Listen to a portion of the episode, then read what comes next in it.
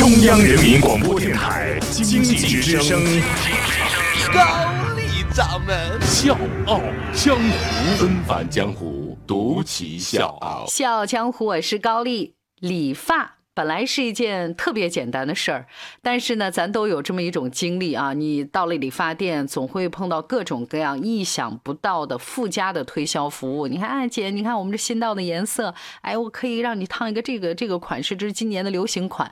就是你不经意的时候，你就发现这个时间被刻意延长了。但是今天我要给各位介绍一家理发店。他们的这个店面呢，只有十平米。你走到这个理发店里面，十分钟左右，他就能给你剪完头发。但是他的全年收入能达到多少呢？各位，你一定想不到，折合人民币超过十亿元。所以问题就来了，这只是一家理发店好吗？它哪来这么大的营收呢？那今天的笑傲江湖呢，我就给各位讲一讲小西国艺的 Q B House。纷繁江湖，独起笑傲，高丽掌门笑傲江湖，敬请收听。我给各位描述一个场景：一个小伙子一脚迈进 Q B House，然后就有人给他安排到一个位置上，让他坐好。理发师呢，只是简单的问了一个问题：你想怎么剪？紧接着刷刷刷，嚓嚓嚓，就是嘁里咔嚓的，没几分钟，这个修剪的过程就完事儿了。而且呢，全部的过程当中，理发师几乎是一言不发。很快，一个漂亮适合的发型就这么完成了。所以这个顾客很奇怪，怎么没人来给我洗头呢？没人来给我按摩？没人过来给我推销会员卡？虽然他有一些疑惑，但是还是非常满意的走了。这样的场景每天都发生在 Q B House 的每一个十分钟里。这家理发店呢只有十平米，他们只提供一种服务，就是剪发。但是我刚才说了，他一年的营业额是十亿人民币。一家不起眼的小店，除了剪发，其他什么服务都不提供。他是怎么达到这样的一个数字？那这事儿呢，还得从二十二年前那个被激怒的大叔说起。一九九五年某一天，五十四岁的小西国义急急忙忙地进了一家理发店，他就看了一下店里面客人不多，他说：“哎呦，太好了，这次应该不会等太久。”小西一阵窃喜，他和朋友早都约好了几点见面，人家只给他预留了半小时的时间来理发，可是他真的想错了，他等了一个小时才坐到了那把理发的椅子上。等的花都谢了，好不容易轮到自己了。他说：“我只是想把头发剪得短一些。”小西特意的加快了语速说：“好吗？我现在要赶时间。”理发师并没有马上行动，而是一条又一条的热毛巾，接着给他按摩肩膀和手臂。天哪，你快开始吧，我要赶时间。小西再也忍不住了，终于。开始剪头发了，理发师不紧不慢地推销起他店里的各种理发产品，没完没了的套近乎，彻底消耗掉小西的所有耐心。递过账单的那一刻，最气人的事情发生了：六千日元，什么概念？约合人民币三百六十六块钱，好贵啊！你知道这是一个男发而已。小西为了赶时间，忍住了心里的那口怒气，付完钱之后转身离开了这家理发店。小西并没有忘了这件事情，他开始思考一个看起来很普通的问题：为什么理发店就不能简简单单的剪个头发呢？这种繁琐絮叨的服务根本不是为了顾客考虑，而是在大把大把的浪费顾客的生命。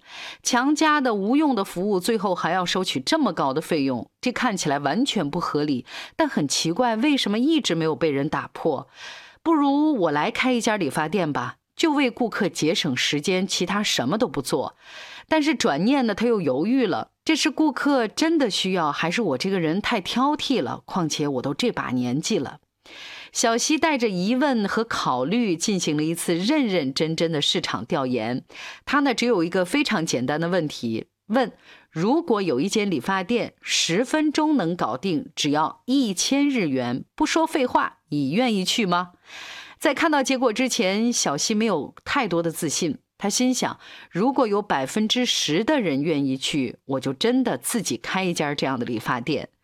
调查结果让他大吃一惊，超过百分之三十四的受访者表示“我愿意”，更有相当多的男性对繁琐的理发过程进行了控诉。小西国义立刻有了开店的信心。于是，一九九六年，小西国义从公司辞职，决定自己开一家快速剪发的理发店，创办了十分钟一千日元的 QB House，决定把不该浪费的时间还给顾客。这次创业后来被日本媒体称作是寻找人生最关键的十分钟。第一家快剪理发店开在人流密集的神田商区，不到十平米的面积，三个简单的座位。理发行业的革命正式拉开序幕。我是吴伯凡，邀请你在微信公众号搜索“经济之声笑傲江湖”，记得点赞哦。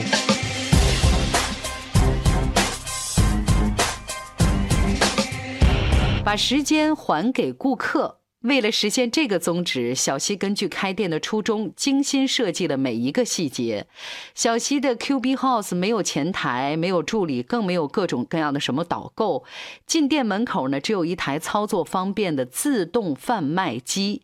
这种贩卖机在你付款之后，会类似现在的像营业大厅的等位取号机自动出号。为了真正节省顾客时间，这种简单不粗暴的机器只接受一千日元纸币或者是刷卡，直接取消了找零。小西想到自己曾经等待了将近一个小时的那种焦虑的心情，他发挥了自己极简主义的精神。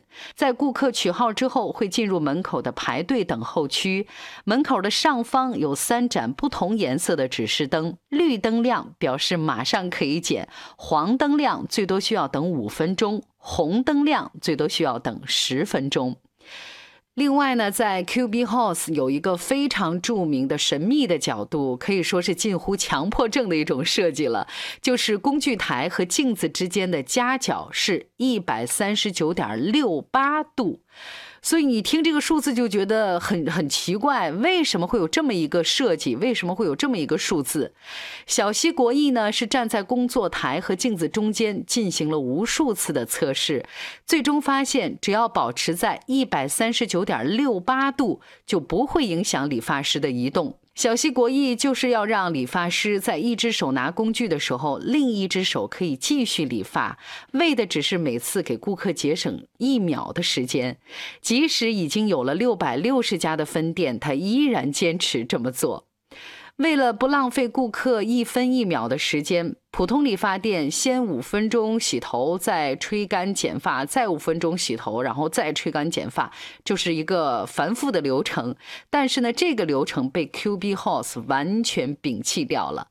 最让人惊奇的是，现在被炒起来的大数据，其实在一九九六年就已经被这位五十五岁的大叔使用起来了。